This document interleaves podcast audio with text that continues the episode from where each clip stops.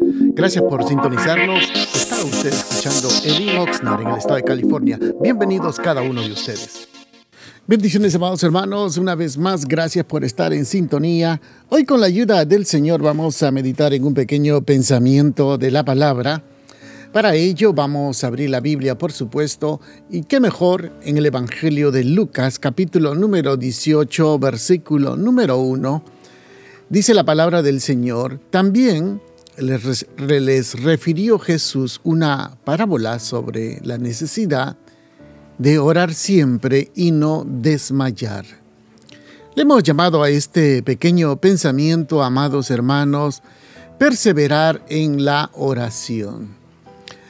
Uno de los problemas que tenemos muchos de los cristianos creyentes hoy en día es la perseverancia y la falta de oración. El primer punto vamos a hablar es la oración.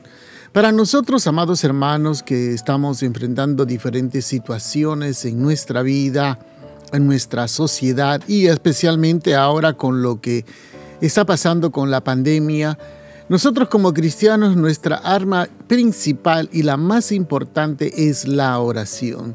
Un creyente que no ora es un creyente prácticamente desarmado ante las diferentes situaciones que enfrentamos día a día.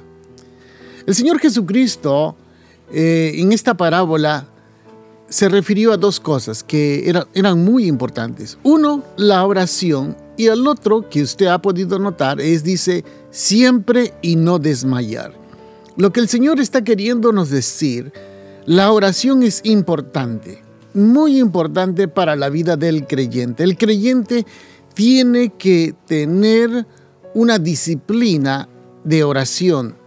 En cada momento no hay lugar especial, hay lugares donde usted puede estar a solas con el Señor.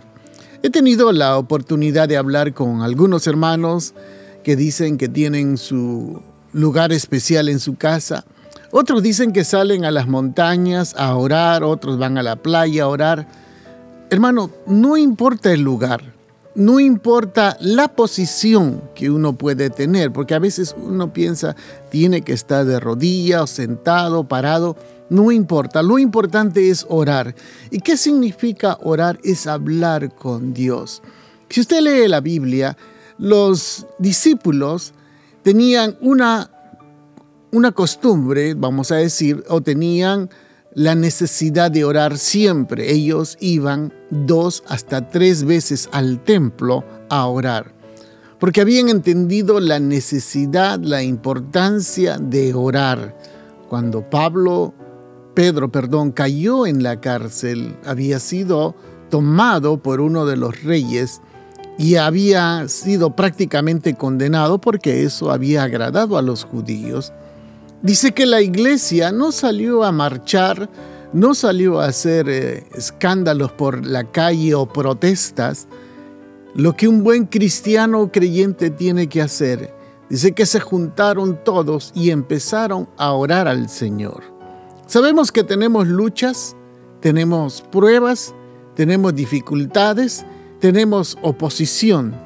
Y el diablo va a usar toda la arma necesaria posible para poder atacar y destruir al creyente, al cristiano, a la iglesia, al cuerpo de Dios.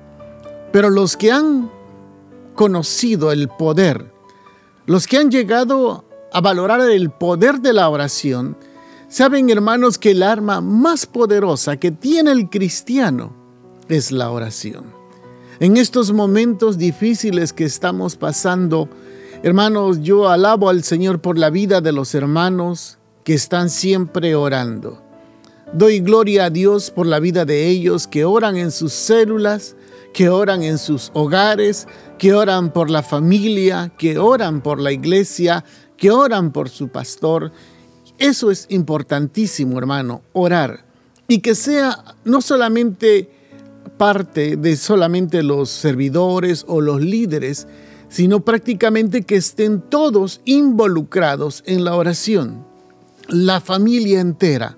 Porque cuando viene, hermanos, las pruebas, las luchas, no viene a una sola persona, viene a toda la familia, especialmente en estos tiempos, cuando viene la enfermedad, viene y afecta a toda la familia. Por eso la importancia de toda la familia, estar unidos, orando, clamando al Todopoderoso. Si el diablo quiere guerra, amados hermanos, démosle guerra. Saquemos las armas poderosas que el Señor nos ha dejado, que es la oración. Con la oración el enemigo retrocede. Con la oración las cadenas son rotas. Con la oración, hermanos, las enfermedades se van. Por lo tanto, sigamos perseverando, buscando del Señor y orando. El segundo punto era la, tener la convicción de siempre, siempre, como dice su palabra, necesidad de orar siempre y no desmayar. Amados hermanos, no nos cansemos. No nos cansemos. Usted puede decir, yo ya oré, siga esperando, siga clamando. La respuesta del Señor va a venir. Hermanos, no podemos orar dos minutos y esperar una respuesta de inmediato. Hay oraciones que tardan meses, semanas, años, décadas, pero eso no tiene que detenernos de seguir perseverando. Perseveremos. Muchas veces tenemos una mala, un mal, una mala costumbre de simplemente orar por un momento y luego decir ya estuvo. A veces oramos por una necesidad y vemos que la respuesta viene y luego dejamos de orar.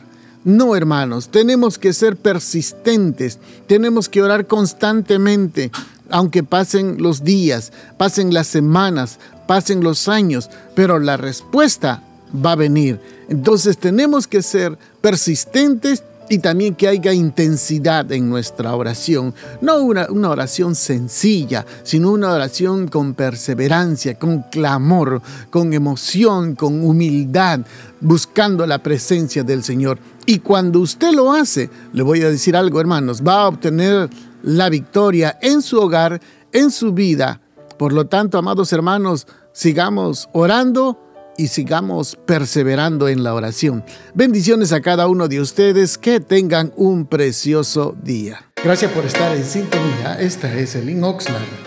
Nuestro templo está ubicado en el 270 al oeste de la calle 5 en la ciudad de Oxnard, en el corazón de Oxnard. Nuestros servicios son los días viernes a las 7 de la noche y domingos a las 5 de la tarde. Será una bendición poder saludarles. Bendiciones y los esperamos. Que tengan un precioso día.